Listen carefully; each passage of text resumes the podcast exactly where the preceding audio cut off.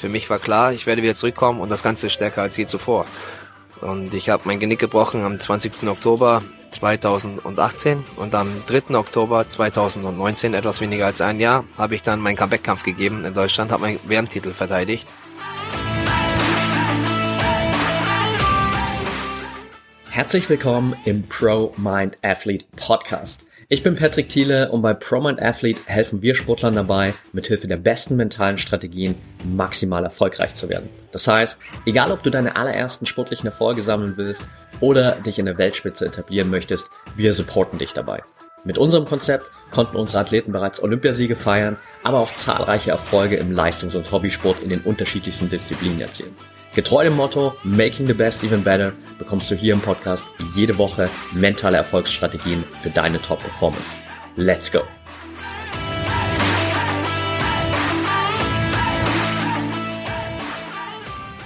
Welcome back hier im ProMind Athlete Podcast. Heute mit Pascal Schroth. Schön, dass du dabei bist, Pascal. Hi, schön, dass ich hier sein kann. Sehr cool, dass es geklappt hat. Für diejenigen, äh, die jetzt gerade zuhören, eigentlich müssten wir das heute hier mit Video aufnehmen, weil wir gerade in einer richtig geilen Location sitzen, hier in deinem Gym auf Kopangan. Mega cool, dass es noch geklappt hat, bevor ich hier in ein paar Tagen die Insel verlasse. Und bevor wir so ein bisschen in die Story von dir auch reingehen, warum es überhaupt dieses Gym hier gibt, etc., habe ich am Anfang für all meine Interviewgäste immer so fünf, sechs Fragen, ein bisschen Get to Know You für die Zuhörer und danach gehen wir ganz entspannt in das Interview rein. Bist du ready? Ready. Okay, dann Frage Nummer eins, deine Sportart meine Sportart. Ich bin äh, leidenschaftlicher Kickboxer und Muay Thai Kämpfer, habe in beiden Disziplinen mehrere Weltmeistertitel und betreibe den Sport seit 15 Jahren. Right. Dein bisher größter Erfolg? Ja, ich denke Weltmeisterschaftstitel. Ja. okay, ja. Dein nächstes großes sportliches Ziel? Mm, sehr gute Frage. Ich denke, nächstes großes sportliches Ziel ist K1 in Japan. Okay, nice dein sportliches Vorbild? Gibt es da jemanden?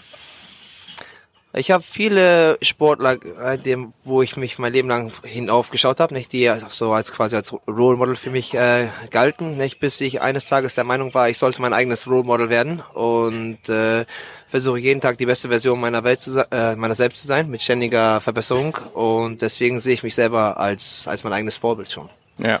Nice. Ich muss gerade an so ein Video denken von Matthew McConaughey, glaube ich, der das bei seiner Oscarverleihung mal gesagt hat, dass er sein größtes Vorbild immer in sich selbst sieht, zehn Jahre in der Zukunft, so nach ja. dem Motto, hey, I'm always chasing my hero. Ich weiß, ja. dass ich ihn nie erreichen mhm. werde, aber es ist immer das Bild, dem ich hinterher eifer. So. Ja, sehr schön gesagt. Ja, also dem Ganzen kann ich nur nur zustimmen. Nicht? Also das, äh, der der Meinung bin ich quasi auch.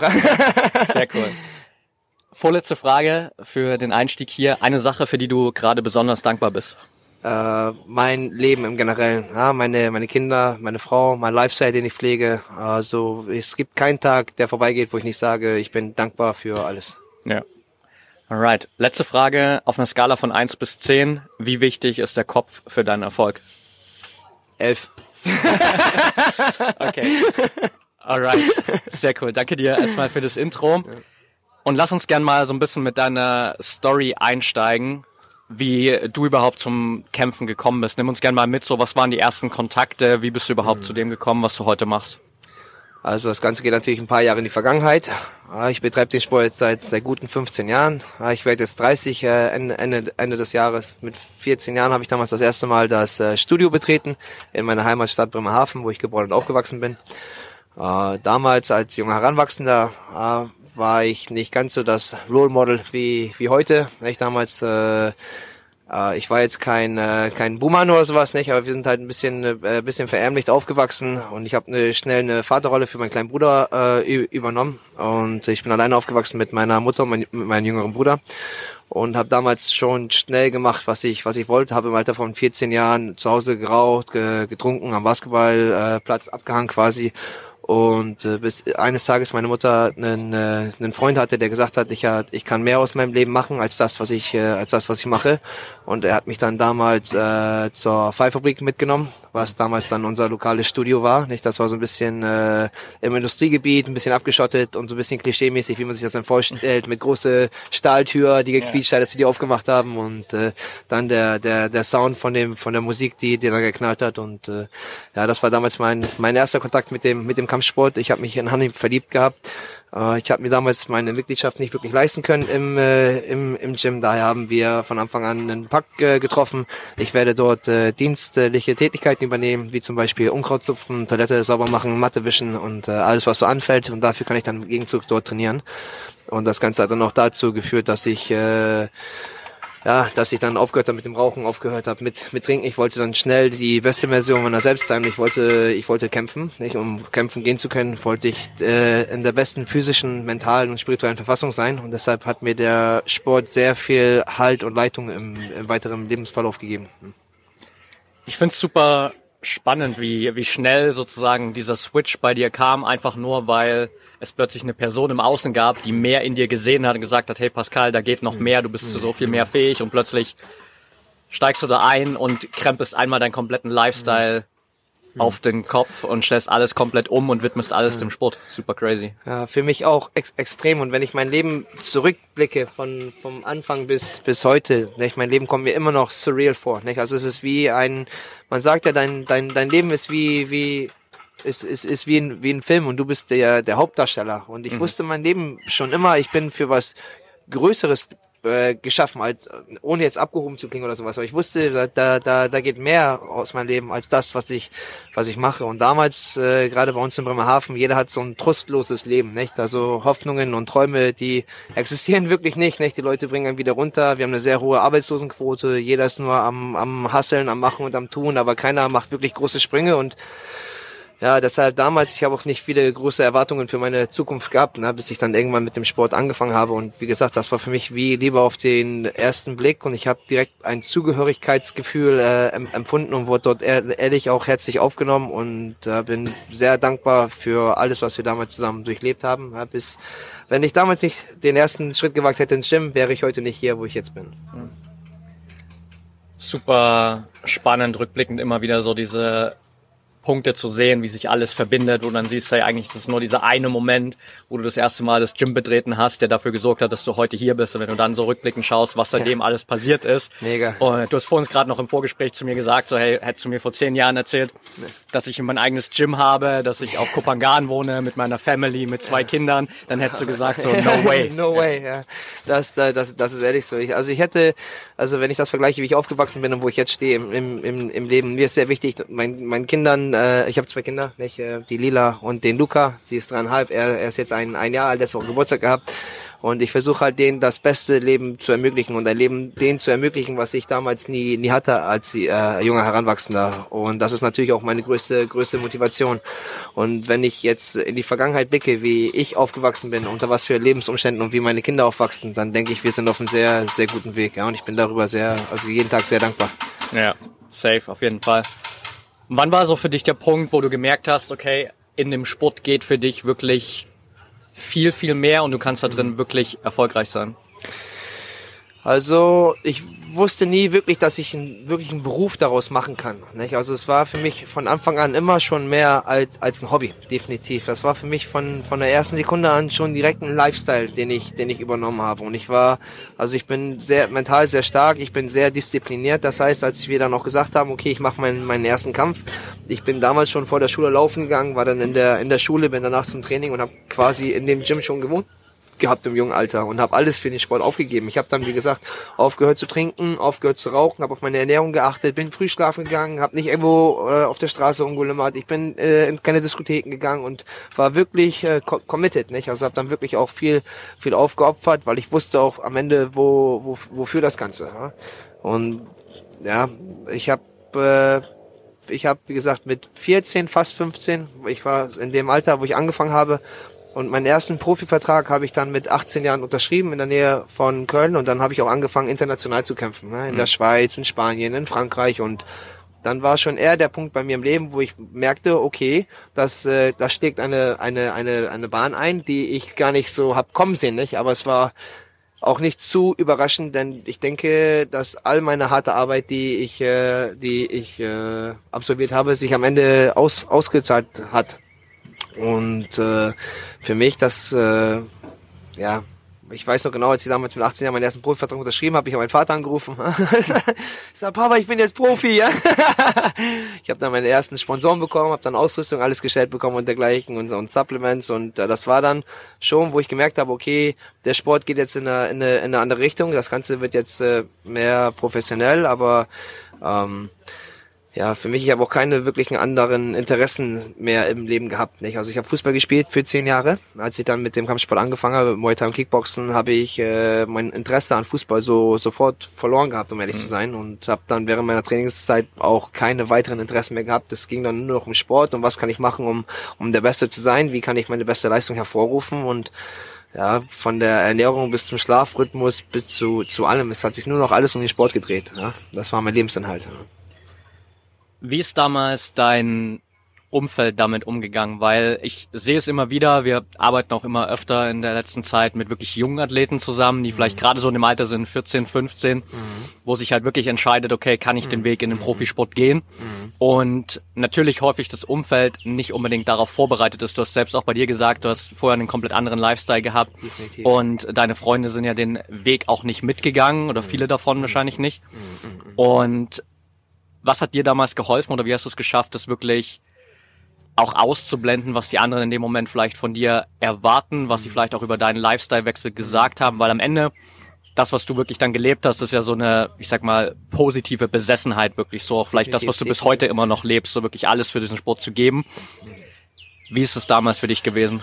Also damals hast du gut auf den Punkt gebracht, war schon genauso, nicht? Also viele, vielen Leuten hat natürlich das Verständnis auch gefehlt, nicht? Und da als Profikämpfer, nicht? War, du weißt ja selber, dann wird abgewunken und sowas, nicht? Nimmt dich ja keiner für ernst. Aber ich wusste selber damals schon, wozu ich in der Lage bin. Und ich, ich merkte ja auch in den Kämpfen, das fand ich immer bei dem Kampfsport so besonders, wenn ich eine gute Trainingsvorbereitung hatte und ich gehe in den Kampf und ich gewinne, habe ich es mir zu verdanken. Ja, klar, ich habe ein Team, die mir dem, dem Weg gewidmet haben, aber am Ende des Tages stand ich alleine im Ring und habe abgeliefert. So und wenn ich verloren habe, dann lag es an mir und an jemand anders. So und die, dieses System äh, hat, hat mir hat mir gelernt, dass ich alles im Leben schaffen kann, wenn ich selber hart dafür arbeite.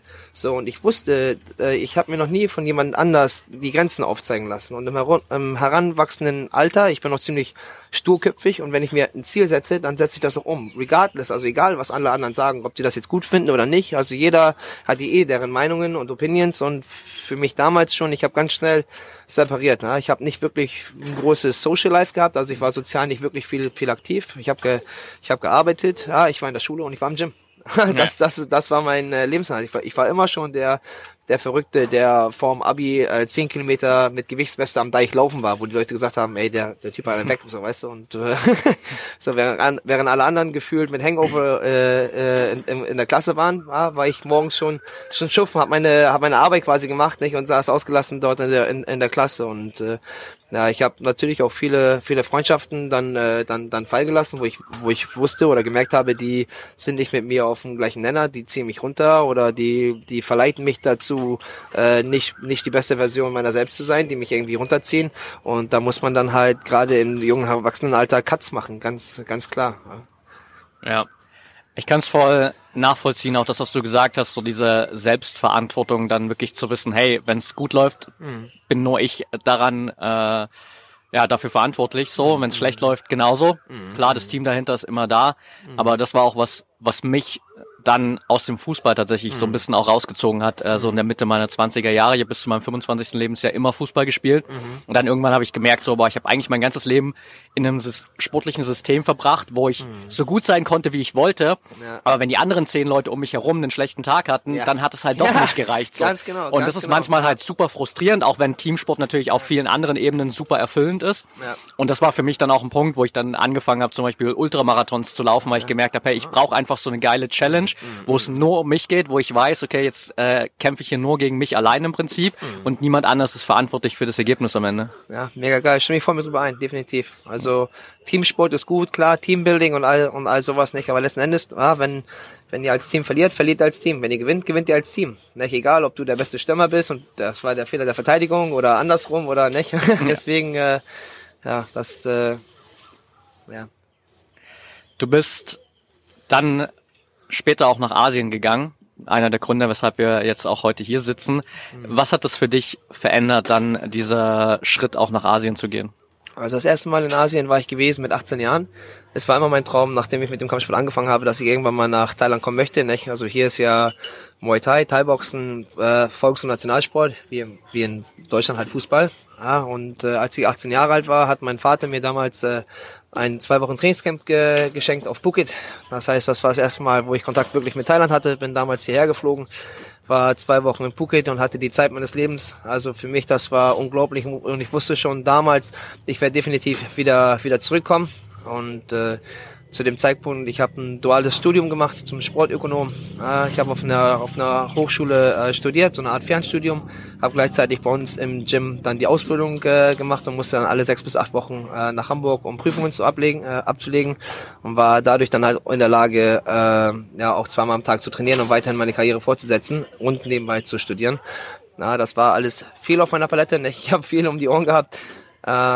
Bis ich irgendwann einen Punkt bei mir im Leben angereicht habe mit 21, wo ich in Deutschland keine Zukunft mehr für mich äh, gesehen habe. Ich habe mich damals mit meinem Gym verstritten und auch in Köln verstritten und habe dann einen Punkt äh, im Leben erreicht, wo ich gesagt habe, wo, wohin als nächstes. Nicht? Also ich bin jetzt 21 Jahre alt, äh, alle Leute, mit denen ich so quasi Kontakt hatte, äh, habe ich mich verstritten. Bin bin ich das Problem? Kann kann keiner mit mir? Bin ich un, unausstehbar? Ich bin ich nur von äh, auf gut Deutsch gesagt Arschlöchern umgeben, nicht, die, die mich nur runterziehen und du hast dann halt viele viele Fragen übers Leben. Bin bin ich das Problem oder die anderen Leute? Sowas wie wie kann das sein, dass alles äh, quasi in, in sich in, äh, ineinander bricht? Und äh, für mich damals ich habe ein Ausbildungsgehalt gehabt von 300 Euro. Ich habe dann diese 300 Euro genommen und ich habe mir ein One-Way-Ticket geholt nach Bangkok. Ich sage, ich gehe zurück nach, nach Thailand. Ich lebe den Sport und ich werde einer der besten Kämpfer. Zu dem Zeitpunkt war ich schon Kickbox-Europameister. Den Titel habe ich in Holland gewonnen. Und ich wusste, ich habe das Potenzial, aber ich wusste auch, ich habe nicht die Fördermittel, die ich brauche, um was Großes zu werden.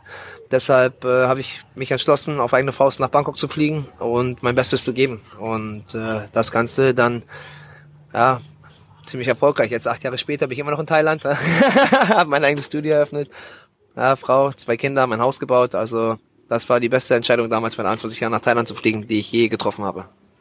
Kurzer Break, bevor es hier gleich mit dem Podcast weitergeht, will ich allerdings einmal mit dir die Informationen zu unserem mentalen Trainingslager teilen. Vielleicht hast du es schon gesehen, am 29. und 30. April findet zum allerersten Mal unser mentales Online-Trainingslager statt.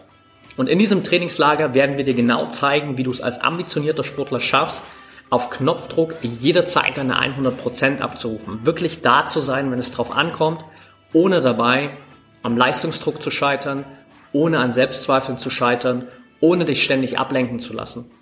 Und wirklich on point deine beste Leistung abzurufen, so dass du mit Zufriedenheit aus dem Wettkampf rausgehen kannst und vor allem auch damit du dich endlich mal belohnen kannst für die ganze Energie, für die Zeit, für all das, was du in dein Training investierst, dass du dafür endlich auch mal die Früchte im Wettkampf ernten kannst, dass du den Status des Trainingsweltmeisters endlich hinter dir lassen kannst und wirklich sportlich auf das nächste Level kommst. Das mentale Trainingslager ist ein zweitägiges, intensives Online-Event, wo du die Möglichkeit hast, zwölf Stunden lang mit uns live zu sein. Und das Beste dabei, es ist für dich komplett kostenfrei.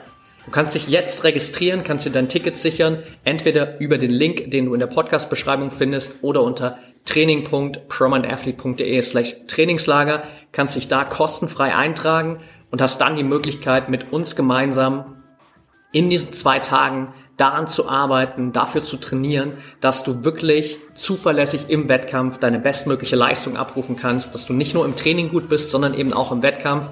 Wir werden dir genau zeigen, was die besten Athleten der Welt machen, um diese Fähigkeit zu verinnerlichen. Denn das ist genau der Unterschied zwischen Athleten und den echten Champions. Die Champions sind in der Lage, auf den Punkt genau 100% ihre Leistung abzurufen. Und wie du das schaffst, zeigen wir dir im mentalen Trainingslager. Von daher melde dich jetzt super gerne an über den Link in der Podcast-Beschreibung oder unter training.prominentathlete.de slash Trainingslager. Und jetzt geht's weiter mit dem Podcast. Ja, sehr nice. Und während der Zeit hier gab es, glaube ich, ein super prägendes äh, Ereignis, um das wir natürlich nicht herumkommen, äh, darüber zu sprechen. Du hast hier 2018 bei einem Kampf äh, das Genick gebrochen ja. und im Prinzip quasi haben ein paar Millimeter darüber entschieden, ob wir überhaupt heute hier sitzen würden oder nicht. Das ist richtig. Ja. Nimm uns mal kurz so ein bisschen mit, weil ich glaube, jeder der das jetzt hört, wird sich denken, okay, krass, er hat sich das Genick gebrochen. Wie kann es sein, dass du immer noch kämpfst? Wie kann es sein, dass du überhaupt so gesund bist? Wie kann es sein, dass du immer noch lebst? So, weil viele, glaube ich, denken, okay, Genick gebrochen, ich bin tot. Ja. Was ist damals passiert? Also äh, vorab, ich bin genau mit dem gleichen Gedankengang aufgewachsen. Nicht? Wenn du dir Genick brichst, dann, dann bist du tot. Meine, meine Mams Mutter, also meine, meine Großmutter, die ist damals von einem Genickbruch gestorben. Die ist rückwärts die Treppe runtergefallen, beim Wäsche machen, aufs Genick gefallen, hast Genick gebrochen und ist verstorben. Deshalb, seitdem ich aufgewachsen bin, war ich auch immer im Gedankengang, äh, wenn du der Genick brichst, ist Schicht im Schacht. Äh, zu meiner Story. Ich habe 2018 in China gekämpft gegen einen Chinesen, Ching Hao Meng. Ich habe den im Vorjahr besiegt gehabt, vor heimischem Publikum in China. Und ein Jahr später wurde ich eingeflogen, um ein Rematch zu machen. Ich sollte hier nochmal kämpfen. Das Ganze habe ich auch angenommen. Wir haben gekämpft und nach 15 Sekunden in der in der ersten Runde ist er ziemlich nah aufgelaufen. Ich habe einen Knieschuss gemacht. Er ist runtergehabt, ich habe meine Hüfte ge gepackt, habe mich ausgehoben, umgedreht und mich kopfüber auf den Boden gerammt. Ja, und als ich kopfüber auf den Canvas, auf den Ringbogen ge geditscht bin, habe ich sofort das äh, Knacken gespürt. Ja, ich wusste sofort, irgendwas ist kaputt. Ja, was kaputt ist, wusste ich zu dem Zeitpunkt ja nicht. Ich war die ganze Zeit bei Vollbewusstsein. Und ich habe dann äh, sofort elektronische Impulse gefühlt, ah, vom Kopf in meine Zehen, in, in meine okay. Zehenspitzen, in meine Fingerspitzen und zzz, über mir drüber war der Ringrichter, der mich ausgezählt hat und in der Ecke von meinen, von meinen, äh, von meinen Augen habe ich dann gesehen, wie sich mein Gegner hat feiern lassen in der, in, in der Ecke. Ja, und war natürlich nichts, was ich mehr wollte in dem Moment als äh, als aufzustehen und äh, ich ich konnte mich nicht bewegen. Mein Kopf hat sich angefühlt wie zwei wie zwei Tonnen. Ich habe probiert mich nach links oder rechts zu drehen und auch unmöglich. Ich habe dann meine Hände hinter den Kopf genommen und wollte wie so ein Sit-up mit Schwung äh, hochkommen. Auch impossible und meine Ecke hat nur noch geschrien, Pascal, bleib liegen, bleib liegen, beweg dich nicht und ja, ich habe dann nur meine Augen abgedeckt und haben die mich auch rausgetragen. Ja, jetzt zurück äh, zurückblickend, äh, als ich dann die erste wirkliche Untersuchung hatte, nach vier Tagen China-Aufenthalt, habe ich erst meine erste Unter Untersuchung hier zurück in Thailand bekommen, in Phuket. Ja, vier Tage in China, ich habe nicht einmal mit dem Doktor gesprochen. Das war ein Aufenthalt für sich, also äh, na, sehr, sehr krass. Als sie dann hier das erste Mal in Behandlung gewesen war, haben wir dann halt MRT-Scans gemacht und dergleichen. Und dann hat mir mein Arzt damals gesagt, der Dr. Gerhard Melcher, auch ein Deutscher, ehemaliger Leistungssportler aus München. Äh, er hat mir gesagt, Pascal, du hast richtig Glück gehabt. Du hast dir den fünften Halswirbel zweimal gebrochen an zwei verschiedenen Stellen. Äh, Gott sei Dank waren es zwei gerade Brüche. Hätte sich dein Knochen ein Millimeter bewegt, nach links oder rechts, wäre dabei dir in, ins Rückenmark eingedrungen und du wärst entweder tot oder paralysiert gewesen. Und das Ganze so wahrzunehmen, hat natürlich mein Leben von einer Sekunde auf die andere äh, verändert. Nicht? Dann stellt sich natürlich die Frage, okay, was wäre wirklich wenn? Also ich meine jetzt toi toi toi, ich habe Glück gehabt, nicht? Ich war dann drei Monate lang äh, immobilisiert, nicht? Ich habe dann so ein Gestell tragen müssen, ja, weil jede Bewegung äh, hätte dann auf gut Deutsch gesagt mein Tod sein können. Ich hätte ich genießt ohne das Gestell, wäre ich ausgerutscht ohne das Gestell. Jede schnelle Bewegung äh, könnte könnte Schluss gewesen sein. Deshalb habe ich mir natürlich auch viele Fragen über das allgemeine Leben gestellt. Nicht? Wenn ich jetzt wirklich im Rollstuhl gelandet wäre, was für eine Person würde ich sein? Wäre ich äh, jemand Inspirierendes, der sagen würde, ah, ähm, immerhin bin ich glücklich am Leben zu sein und äh, wäre motiviert oder wäre ich pessimistisch und würde sagen, alles, alles ist scheiße, warum passiert mir nur das? Oder würde ich mir direkt eine Kugel geben, weil ich denke, das Leben ist unfair und ungerecht und alles macht keinen Sinn mehr. Also ich habe viele, viele, viele Gedankenprozesse bei mir im, im Kopf gehabt. Auch eines der Gründe, warum ich dann später ins Los gegangen bin, um das Leben aus einer anderen Perspektive zu sehen. Aber eines war für mich immer klar, ich werde zurück wieder in den Ring gehen. Also das stand für mich immer außerhalb, außerhalb von Frage. Ähm, auch die Ärzte, was sie gesagt haben, ich habe mich da drinnen nicht limitiert. Nicht, wie ich schon am Anfang des Interviews gesagt habe, ich lasse mir von keinem anderen meine Grenzen auf, aufzeigen. Das gleiche hat dann gilt auch zu Ärzten. Nicht? Die geben nur ihre Meinungen und sowas, nicht, aber ich weiß selber, wozu ich in der Lage bin und wozu nicht. Und äh, für mich war klar, ich werde wieder zurückkommen und das Ganze stärker als je zuvor. Und ich habe mein Genick gebrochen am 20. Oktober 2018 und am 3. Oktober 2019, etwas weniger als ein Jahr, habe ich dann meinen Comeback-Kampf gegeben in Deutschland, habe meinen WM-Titel verteidigt und äh, habe damit dann Geschichte geschrieben für mich und auch für alle anderen, die ich hoffe, die ich dann meiner mit meiner Geschichte motiviert und inspiriert habe. Super inspirierend, definitiv. Also ich glaube, jeder, der die Story zum ersten Mal hört, wird sich so denken, what the fuck. Ähm, also super inspirierend. Und ich musste auch die ganze Zeit an äh, diesen Film denken, uh, Plead for This heißt ja, der. Ja. Hast du ihn mal gesehen? Ja, logisch, klar. Ja. Wie eine Pacienza. Ja, ja genau. Klar. Also, also ja fast ja. Äh, dieselbe Story, mehr oder weniger so ein bisschen. Definitiv. Und wie war es für dich, wieder im Ring zu stehen, wirklich ein Jahr später ja fast? Äh, und zu wissen, hey, I made it, ich habe diesen Weg zurückgemacht und ich habe vielleicht vor allem auch was möglich gemacht, von dem keiner gedacht hat, dass es möglich ist. Ja, also für mich definitiv ein sehr emotionaler Tag, ja. das steht, glaube ich, außerhalb der Frage. Hm, dazu kam, ich war vorerst, wie gesagt, ich kam halt mit 300 Euro in einem One-Way-Ticket äh, nach Thailand. Das heißt, ich war immer finanziell von meinen Kämpfen abhängig. Ich habe äh, ich hab sehr, sehr simpel gelebt. Ich habe mir mein Zimmer geteilt mit sieben anderen Leuten und solche Geschichten. Nicht? Und äh, als ich dann endlich meinen Weg nach oben geschafft habe, kurz vor dem Genickbruch, ich habe schon Weltmeistertitel gewonnen gehabt. Äh, ich habe dann damals zu meiner Frau gesagt, ich mache jetzt, ich verdiene genug Geld, sie kann ihren Job kündigen, ich kann, äh, ich kann finanziell auf uns aufpassen, nicht? Und sie kann ihrer Leidenschaft nachgehen. Ja, gesagt, getan. Sie hat dann auch ihren Job gekündigt und dann drei Wochen später habe ich dann mein Genick gebrochen. Ne? Also das hat uns natürlich finanziell finanziell sehr sehr mitgenommen, aber natürlich auch sehr sehr eingeschweißt ist ja ist ja ist ja klar. Ähm, zu meinem Comeback selber, äh, ich habe eine sehr harte Zeit gehabt, wieder Anschluss zu finden, zu einem Punkt, wo ich schon wirklich frustriert war. Denn nach, nach meinem Genickbruch, ich war halt immobilisiert gewesen für drei Monate und ich habe danach direkt angefangen mit mein, mit meinem Rehab-Training, habe meinen Bewegungsradius wieder aufbauen müssen, habe wieder Krafttraining gemacht und dergleichen. Das war halt ein langer Prozess und äh, als ich dann nachher wieder in, in Top 4 war und wieder bereit war zu, zu kämpfen, hat mir nicht hat mir keiner wirklich eine Möglichkeit geboten gehabt, nicht? Also ich habe viele Sponsoren verloren, viele Organisationen haben mich abgelehnt, haben gesagt, die wollen kein Risiko eingehen, dass ich bei denen kämpfe und es würde irgendwas passieren und ich ich habe das Ganze auch verstanden zu einem gewissen Punkt, aber ab einem gewissen Punkt habe ich habe ich gesagt, Leute, es ist frustrierend, denn ich habe eine Verletzung hinter mir. Ich habe mich erholt, ich habe mich recovered und ich bin stärker als je zuvor. Ich habe über neun Monate äh, dreimal die Woche nur Rücken und Nacken trainiert. Ich war in der Form meines Lebens. Ich war noch nie stärker, physisch, mental und spirituell. Und es hat mir einfach keiner die Möglichkeit geboten, dass ich wieder kämpfen kann. Ich wusste, ich muss nur mein Gesicht wieder zeigen im Ring dass, dass ich wieder woanders gebucht werde. Die Leute müssen einfach nur sehen, ich bin wieder aktiv und dann kann ich mein altes Leben in Anführungszeichen fortsetzen. Ja, und dieser eine Schritt hat mir halt gefehlt. Keiner hat mir die Plattform gegeben, bis irgendwann mein Telefon geklingelt hat und es äh, mein heutiger Manager war der im Laden Steko aus äh, aus München vom Stekos äh, Sportcenter. Und er hat damals mir gesagt, er bietet mir die die Bühne und wir können das, äh, die können das machen worüber ich mein Leben lang dankbar sein werde. Ja, und ich kann meinen WM-Titel verteidigen auf deutschem Boden live im Fernsehen. Ja, und das war für mich, wow, mega, mega. Da war nichts im Leben, was ich mehr wollte, als, als mein Comeback zu geben. Ja, und das Ganze live im Fernsehen, ich war überwältigt. Einziger, einziger Nachteil oder Haken an der Geschichte, äh, das Datum für die Fight Night sollte der 3. Oktober sein. 2019 äh, und das Geburtsdatum meiner meiner Tochter war der 14. Äh, Oktober. Okay, ja. Das heißt, ich bin quasi von einem Dilemma ins nächste gerutscht. Ne?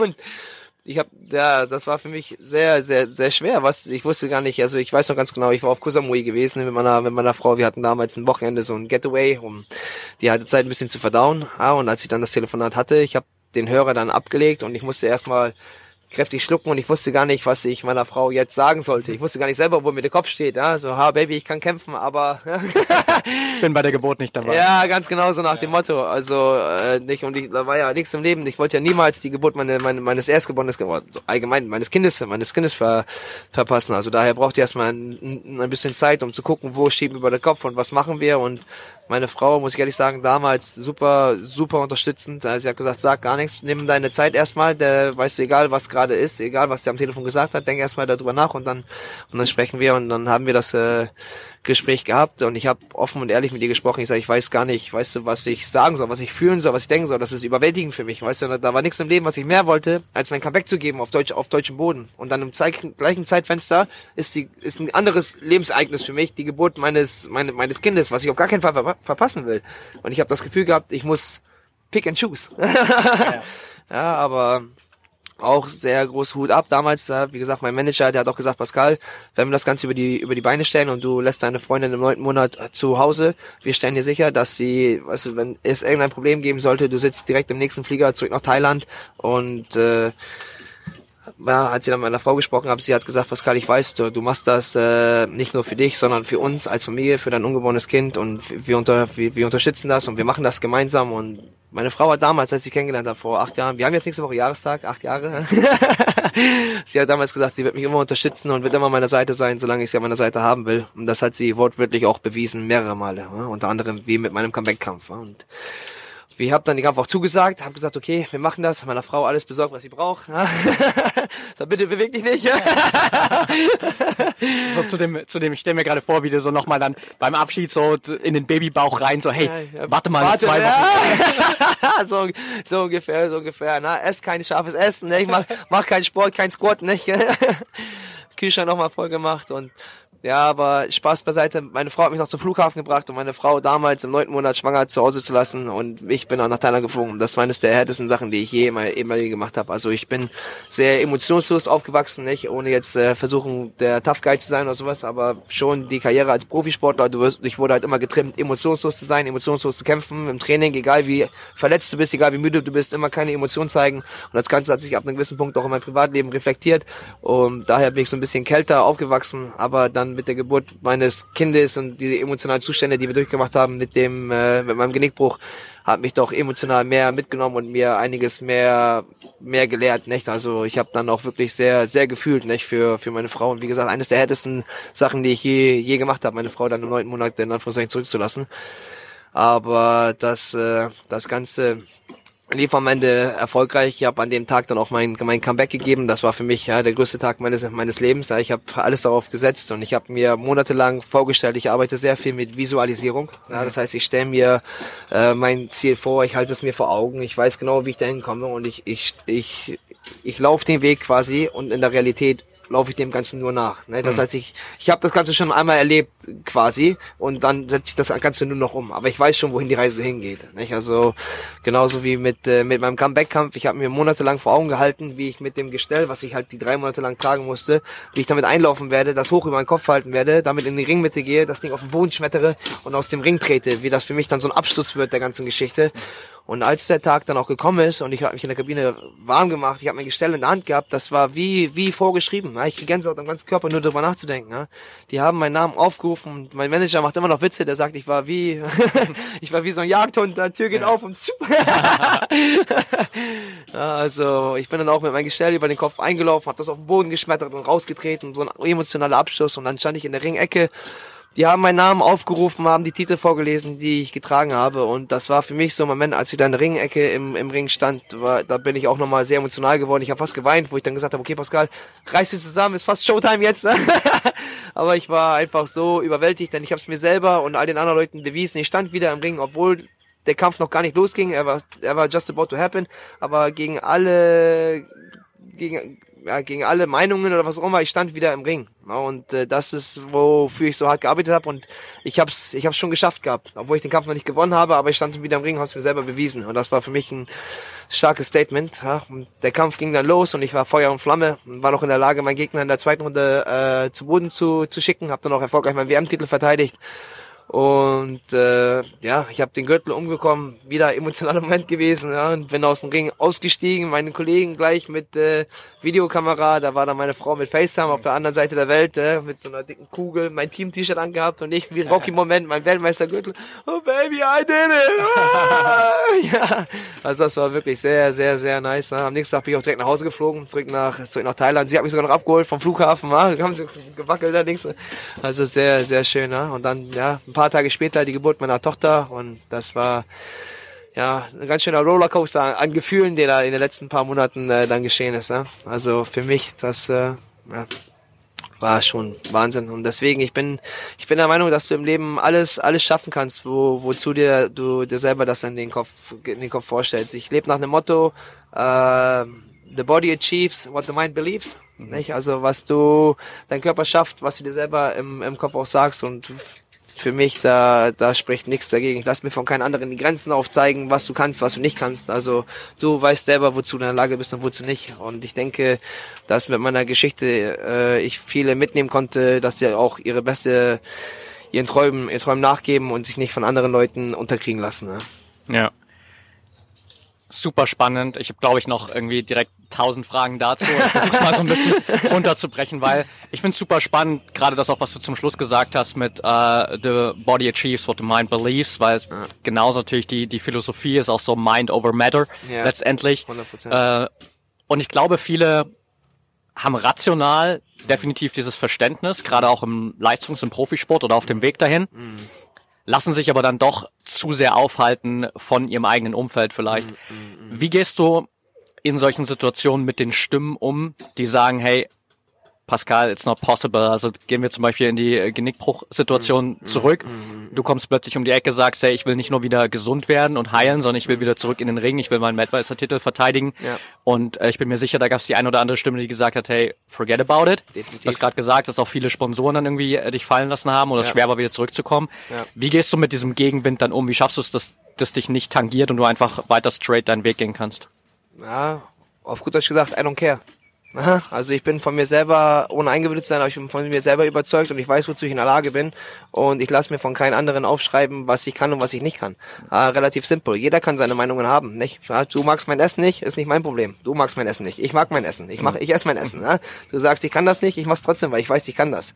Ja? Also für für mich damals, egal was alle anderen gesagt haben, ich wusste, ich mach das und für mich da, da gab es keinen Plan B. Ein gutes Beispiel für für mein Mindset war, als ich damals äh, ich, ich, ich drück's mal so aus, versucht habe, Abi zu machen.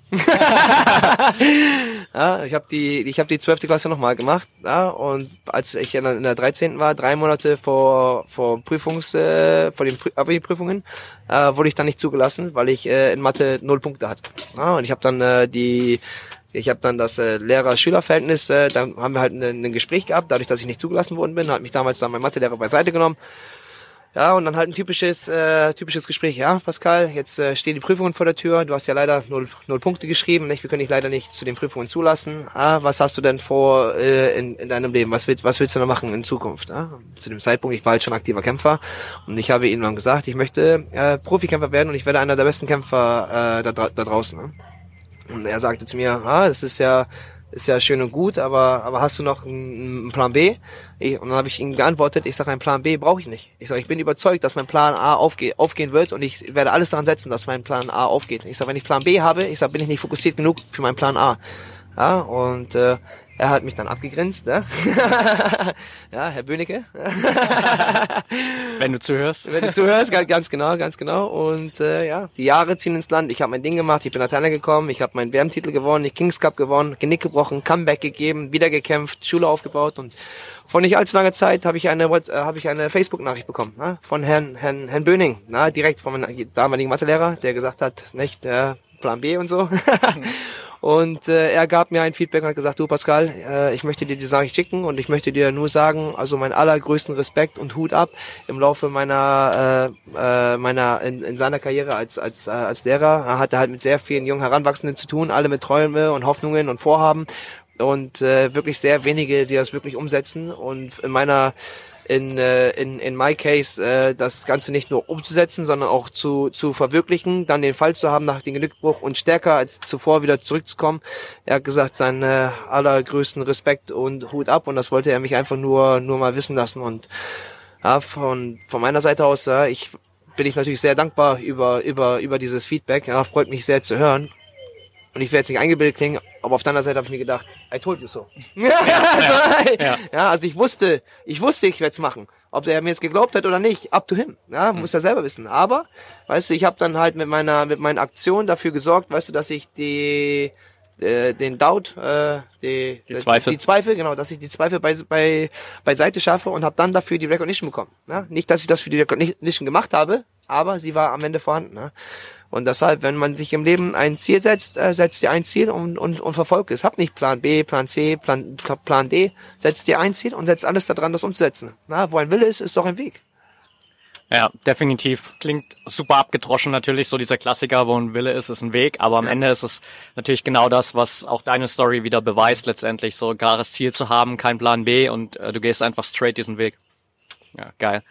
Du hast vorhin gesagt, Du warst vor deiner WM-Verteidigung, dann nach dem Genickbruch, für dich körperlich, mental, aber auch spirituell in der besten Form deines Lebens. Ja. Wie wichtig war es für dich, so diese spirituelle Komponente, vielleicht auch gerade mit diesem Klosteraufenthalt dann nochmal hinzuzufügen? Ja, schon, schon sehr wichtig. Also nach dem, nach dem Ge nach dem Genickbruch, als ich dann wieder in, in Rehab war und ich habe angefangen, äh, mich wieder aufzubauen, ja, ich, ich habe, ich war, wie gesagt, ich war zehn Tage lang im, im Tempel gewesen, äh, wo wir dann unsere Haare rasiert haben, was für mich auch wie ein Neustart quasi war, nicht? Also beim Tempel Eintritt, nicht? Das äh, die die Zeremonie, man äh, man entfernt jegliche Körperbehaarung, ob es jetzt Augenbrauen sind, Bart, äh, Haare und äh, man fängt an im engen Kreis Freunde und Familie, dass jeder mit der Schere zwei oder drei äh, Haarschnipsel quasi quasi wegnimmt. Okay. Und mit jedem Schnitt ist es quasi wie eine eine Sünde, die dir vergeben worden ist. Ja, bis man am Ende kahl geschoren ist und man ist quasi äh, sünd, sündenfrei und man ist äh, sauber und pure und hat einen neuen einen, einen, einen neuen Start das war für mich damals, äh, das, also ich habe das Ganze sehr wirklich ge gelebt. Nicht? Also es ist nicht nur, dass ich da da saß und was passiert da eigentlich, sondern ich habe es wirklich ver, verinnerlicht und habe es wirklich auch wahrgenommen und ich habe es auch, ich habe es auch wirklich gespürt, dass mit jedem mit jedem Schnitt ist ein bisschen wie Ballast von meinen Schultern gefallen und am Ende, nachdem ich meinen Tempelaufenthalt äh, abgeschlossen habe, habe ich einen hoch angesehenen Mönch äh, besucht in Bangkok und habe äh, ihm über mein über mein Schicksal äh, erzählt, habe ihm gesagt, ich möchte gerne ein traditionelles äh, Sakyan-Tattoo äh, haben, nicht? das heißt ein, ein Thai-Tattoo, was das, äh, was mein, was mich selber stärken soll und meine Bruchstelle zusammenhalten soll und mir Stärke gibt. Ja, und als ich ihm meine Geschichte erzählt habe, ihm erzählt, wer ich bin, was ich vorhabe und sowas, äh, hat er hat er mich auf traditionelle Art und Weise tätowiert über meine Bruchstelle und das war eine Lebenserfahrung, die ich nie wieder vergessen werde. Ich saß im Schneidersitz in der Tempelanlage in, in Bangkok und der äh, Ajantar äh, hieß er, hat einen ein Meter äh, langen Bambusstab gehabt mit einer Nadel vorne dran und hat mich mit dem Bambusstab äh, äh, oldschool tätowiert. Ne? Ja. Tak, tak, tak, tak, tak. Und nachdem, nachdem das Tattoo quasi fertig war, hat er eine Segnung drauf gesprochen und ich bin ein Mensch, ich glaube nur, ich, ich, bin, ich habe immer gesagt, ich glaube nur an Hypnosis oder sowas, wenn das jemand wirklich bei mir auch durchführt. Nicht? Und äh, ja, als er mich danach dann gesegnet hatte, hat er gesagt, äh, ich soll meine Hände zusammenfalten, meine Augen schließen. Und äh, ja, er fing dann an mit dem mit dem Chanting, mit dem äh, Gebetsgesang, ja, ja. hat seine hat seine Hand äh, gefühlt aufgelegt, hat mich noch nicht berührt, aber ich habe auf einmal wirklich gemerkt, wie es richtig warm wurde bei mir am Rücken, an meinem Nacken und sein und sein Chanting, der Gebetsgesang hat sich gesteigert und gesteigert und gesteigert, bis ich wie in so einer Angst, Art Trance gefallen bin und ich saß da. Meine Frau war, war vor Ort gewesen und ihre Nichte und ihre Nichte hat richtig Angst bekommen. Ihre Nichte war 13 Jahre alt zu dem Zeitpunkt, dass sie das Zimmer verlassen hat, weil sie echt Angst hatte. Ich saß da und das hat sich angefühlt, als wenn ein Geist meine Seele verlassen hätte. Mhm. Er hat mich so so gesegnet, dass ich da saß in Trance und äh, das das das das das war verrückt und ich habe es gespürt, wie es passiert und ich ich ich hätte ich hätte gegen An kämpfen können, aber ich habe es auch wirklich äh, auf mich einwirken lassen. Ich habe auch einfach, ich war, ich war so locker und habe gedacht, schau, schau, was passiert und und und und, und take it in. Und äh, als die Segnung abgeschlossen war, das war so energieraubend für mich, dass ich äh, mir, mir war schwindelig, ich, ich, ich war so kaputt gewesen, als wenn ich 15 Kilometer laufen gewesen wäre. Also das war oh, un, unglaublich und das war für mich auch so ein mentaler Abschluss mit meinem Genickbruch, dass das jetzt mit dem Tattoo und mit der Segnung quasi wie gesiegelt ist. Ja, das ist stabil, das ist zu und da wird nichts mehr passieren, weißt du? Und äh, danach war ich mental ready to take on the world quasi. Ja? Danach habe ich mich äh,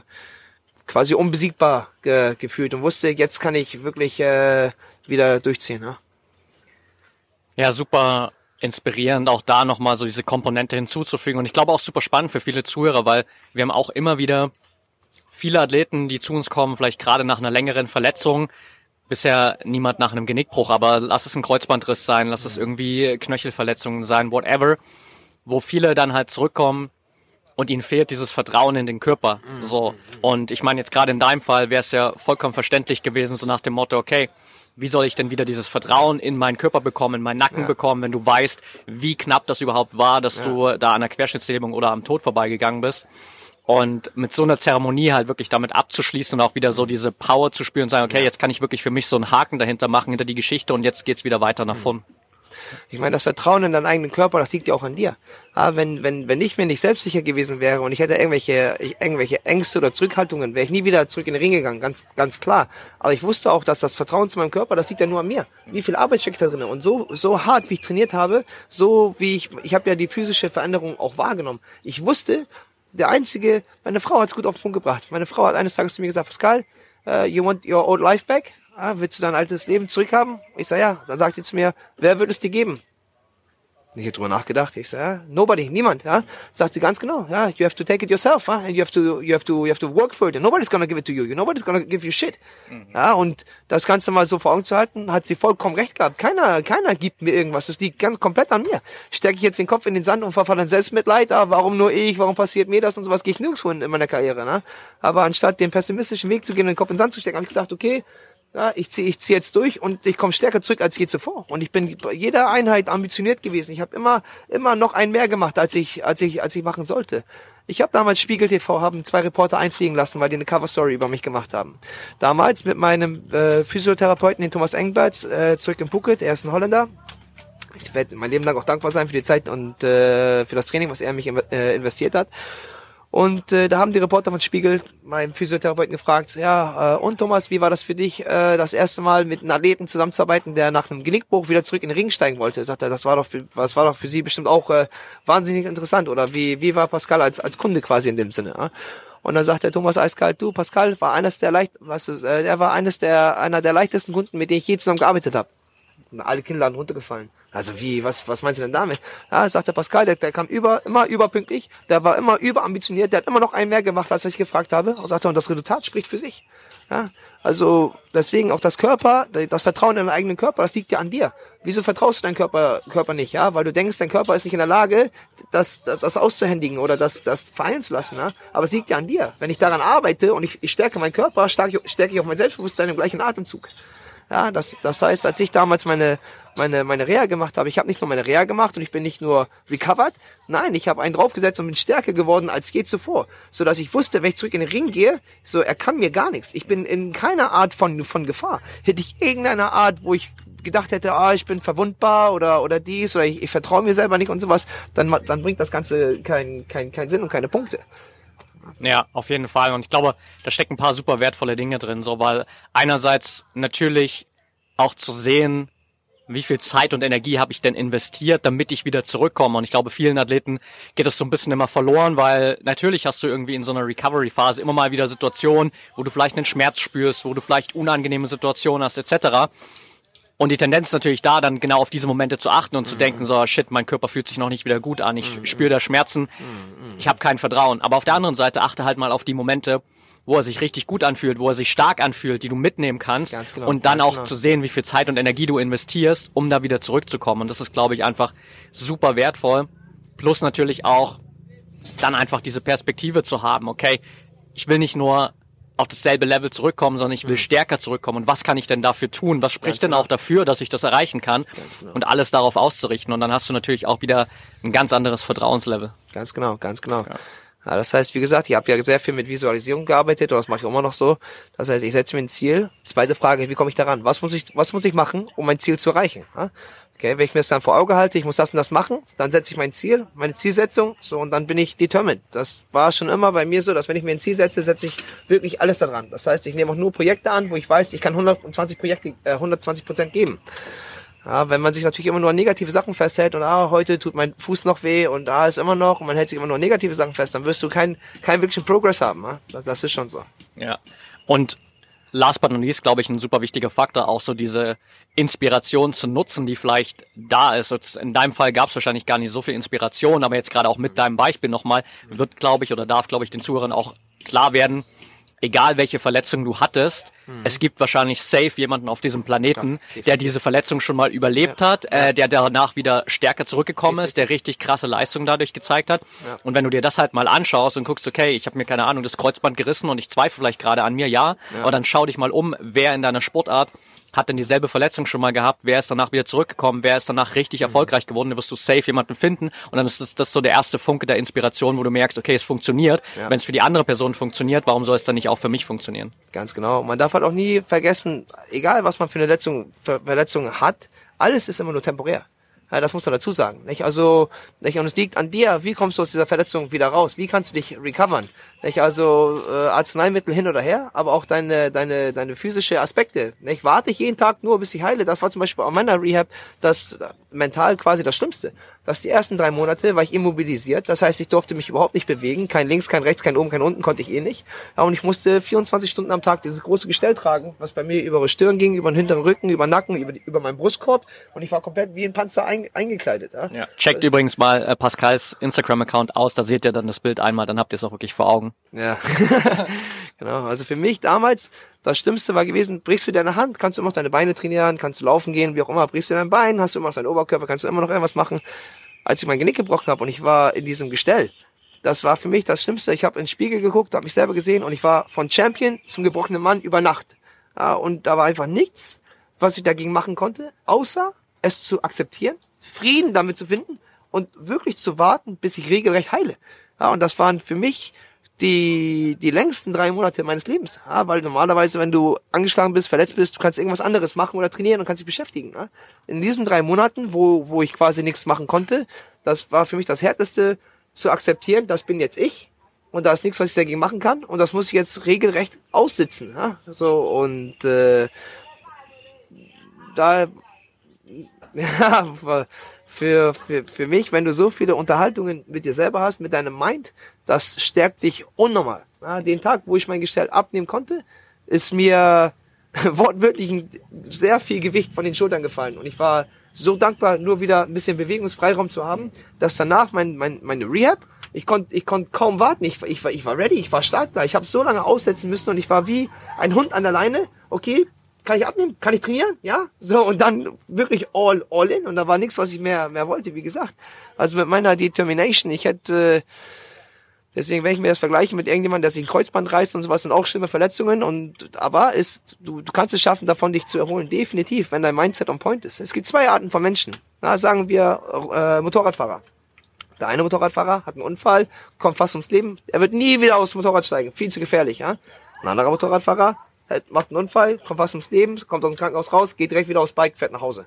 Ja. ja. zwei Arten von Menschen. Und bei mir genauso, also ich lasse mich jetzt nicht von dem Einkampf, weil das was, was passiert ist, äh, einschränken und, und lebe mein weiteres Leben in, in Angst. Auch mein ganzes Leben, ich habe immer meiner Leidenschaft gefolgt. Wenn ich, angenommen, ich, wenn ich an dem Tag verstorben wäre, im Ring, wäre ich zumindest gestorben, doing what I love to do. Ja, das heißt, ich habe trotzdem ein, ein erfülltes Leben. Ja, aber meine Zeit war noch nicht. Aber ich bin immer meiner Leidenschaft nachgegangen. Und wenn ich gestorben wäre den Tag, wäre ich bei meiner Leidenschaft gestorben. Ich wäre nicht unglücklich. Ja? Aber zum Glück, toi toi toi, war es nicht so. Und ich mache heute immer noch drei Kreuze, dass ich halt heute, nachdem alles, was wir durchgemacht haben, dass ich immer noch in der Lage bin, meine Leidenschaft auszuleben auf professionellem Level, meinen WM-Titel noch ein paar Mal verteidigt. Wie gesagt, nach meinem Genickbruch wollte ich auch nicht mehr finanziell von den Kämpfen abhängig sein. Das heißt, ich wusste schon immer, ich werde mein eigenes Gym aufmachen. Die Frage war nur wann und wo. Und es hat sich hier eine gute Möglichkeit ergeben auf Kopangan und dann haben wir hier auch zugeschlagen. Und jetzt gibt es seit eineinhalb Jahren MRA, wo wir uns heute auch hier auch befinden. Ja, und äh, meine Frau, zwei Kinder, natürlich mein Lebensinhalt und meine Karriere, mein Sport äh, ist für mich und ich bin immer noch äh, sehr dankbar, dass ich den Sport für mich weiter ausleben kann. Und für mich ist das mal mein Leben lang mehr als ein Hobby gewesen. Es war immer mein Lifestyle und meine Lebenserfüllung.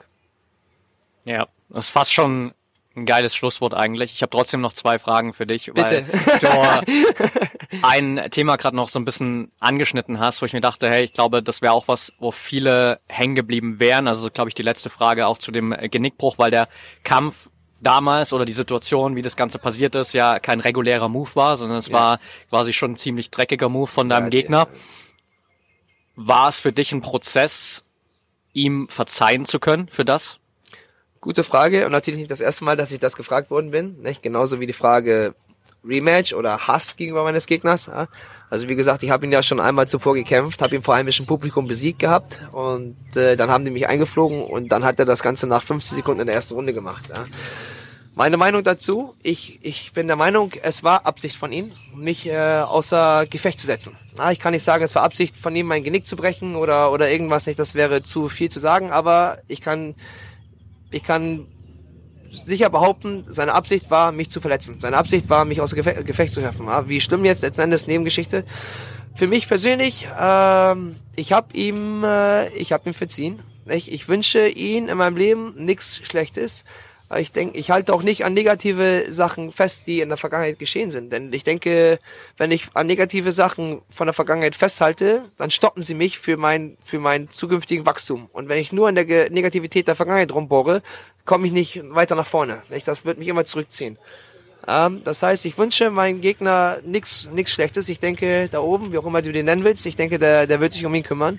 Ich denke, im Leben, äh, ich glaube an Karma. Ja, relativ simpel. Du tust im Leben was Gutes und dir widerfährt was Gutes. Das Ganze andersrum. Du tust was Schlechtes im Leben, dir widerfährt was Schlechtes. Und ich denke auch im Leben, everything happens for a reason. Das Ganze habe ich auch in meinen Arm tätowiert.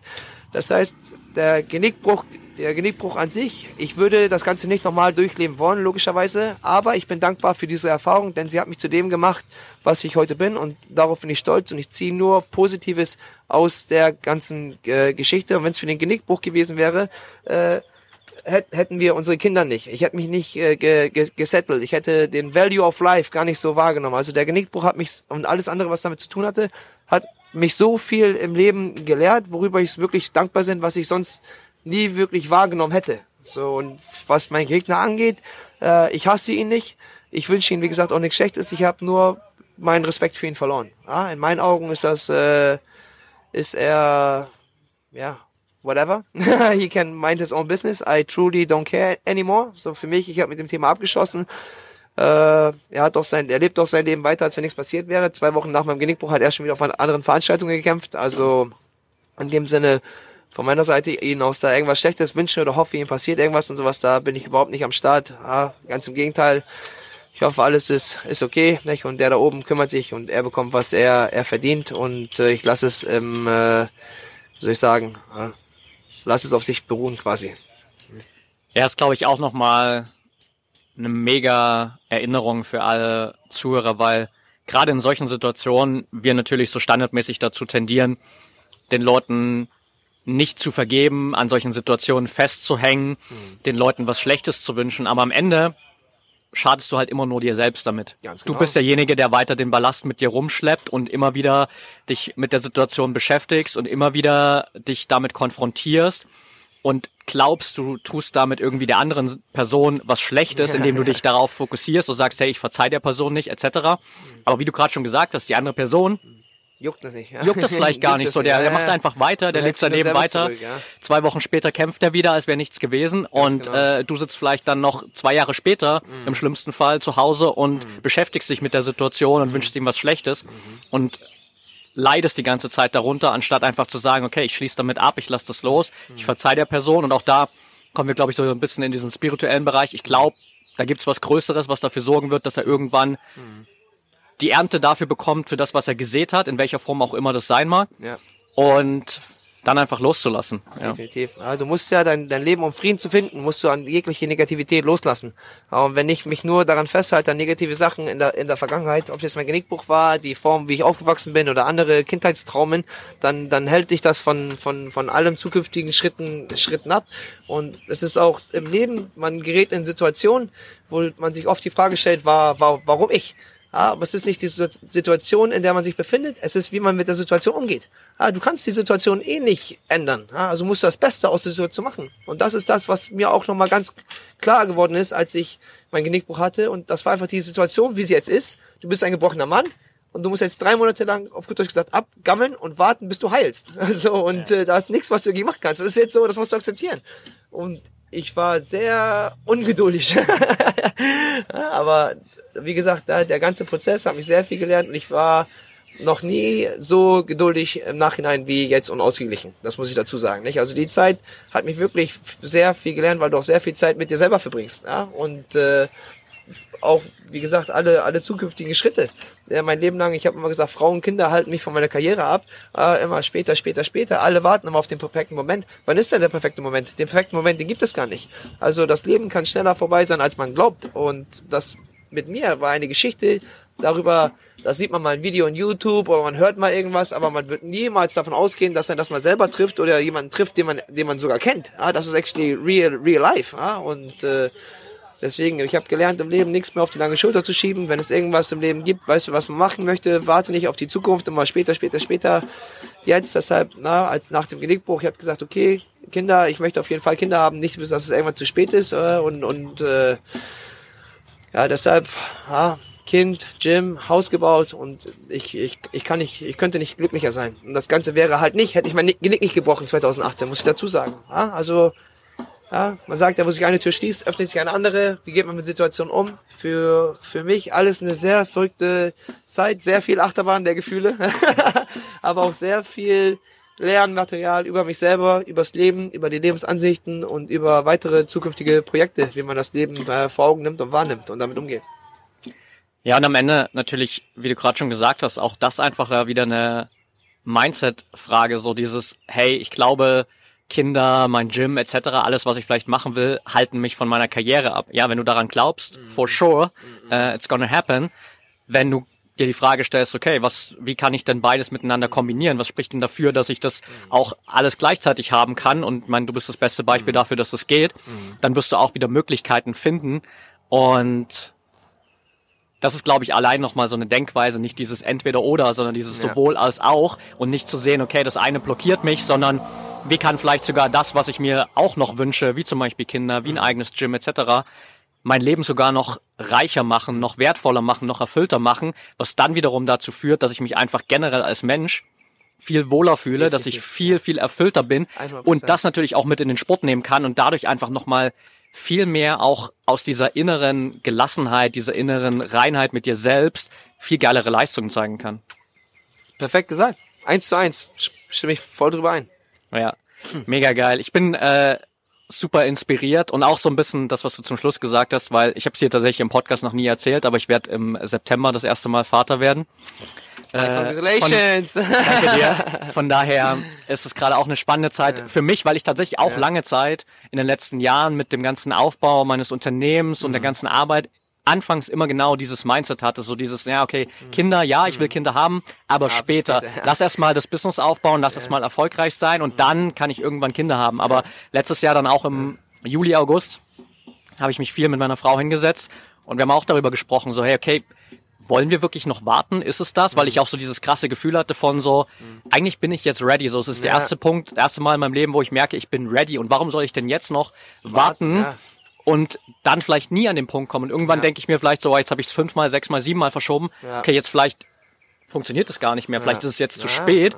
Und da einfach diese Perspektive zu wechseln und sagen, okay, wie kann ich denn beides miteinander kombinieren? Wie kann das eine sogar dafür sorgen, dass ich vielleicht nochmal auch einen größeren Purpose habe? Ich meine, es gibt als Mann, glaube ich, nichts Größeres als Purpose, abseits deiner Leidenschaft, das, was du vielleicht irgendwie erreichen willst, als Kinder zu haben und irgendwie für deine Familie da zu sein.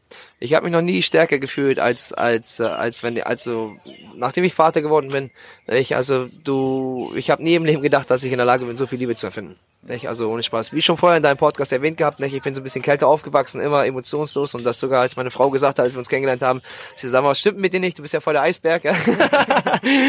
ja, aber wenn, wenn, wenn man, wenn du deine eigene Tochter oder deinen eigenen Sohn äh, in, im, im Harm hast, das ist eine Form von Liebe, das ist unbeschreiblich. Manchmal könnte ich weinen, nur wenn ich meine Kinder anschaue. Und das ist etwas, wo ich nie ge gedacht hätte, dass ich in der Lage wäre, so viel Liebe und, und Stolz zu empfinden. Und das macht dich natürlich unglaublich stark und, und, und, und, und stolz. Das motiviert dich, nicht nur die beste Version seiner selbst zu sein, auch äh, die beste Version für, für alle zu sein, als mit, mit gutem, guten Beispiel vor, voranzugehen, nicht? für deine Familie zu sorgen, nicht? Und du, du nimmst Verantwortung auf dich, nicht nur, nicht nur für dich, sondern auch für, ja, für, für dein neugeborenes Kind und das ist eine, eine, eine, eine Art von Verantwortung und Liebe, die dir wirklich unglaublich viel Kraft gibt und ich denke, damit wirst du, das ist das wahre Fulfillment, weißt du, was, äh, was man wirklich äh, desired zu, zu haben. Ne?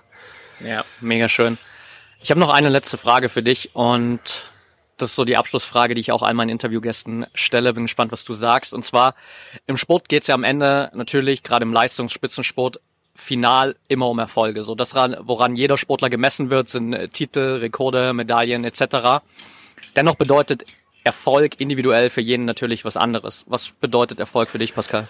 Ja, sehr, sehr, sehr gut äh, formuliert wieder, nicht? Wie gesagt, nicht? Meistens wird, wird Erfolg halt mit Titeln, Medaillen und so, so gemessen. Für, für mich Erfolg ist, äh, eine positive Entwicklung meiner Kinder zu sehen. Das ist für mich Erfolg. War für mich als Leitender, als Sportler äh, eine, eine Karriere zu machen, Erfolge im sportlichen Sinne zu haben, reflektiert zu meinen Kindern, denen beizubringen, dass man mit harter Arbeit alles im Leben erreichen kann, was äh, nachher wirklich das Wichtige ist. Also alles, was ich jetzt in meinem, in meinem Leben mache, wie gesagt, äh, für mich, die, ich bin jetzt des Mehrfachen, ohne wieder abgehoben zu klingen, aber ich habe diverse Gürtel, Weltmeisterschaftsgürtel, Europameisterschaftsgürtel und alles und am Ende, das ist eine Recognition für deine Leistung, ja, aber es ist nur Material. Es ist Leder mit, mit Gold, aber dein, dein, dein, dein Kind ist ein, jemand, der, das ist eine Person, ja, atmet, lebt und das ist für mich, wenn man, äh, Erfolg kann man nicht an, an, an Titel messen. Ja? Wenn du, wenn du für dich selber im Peace bist,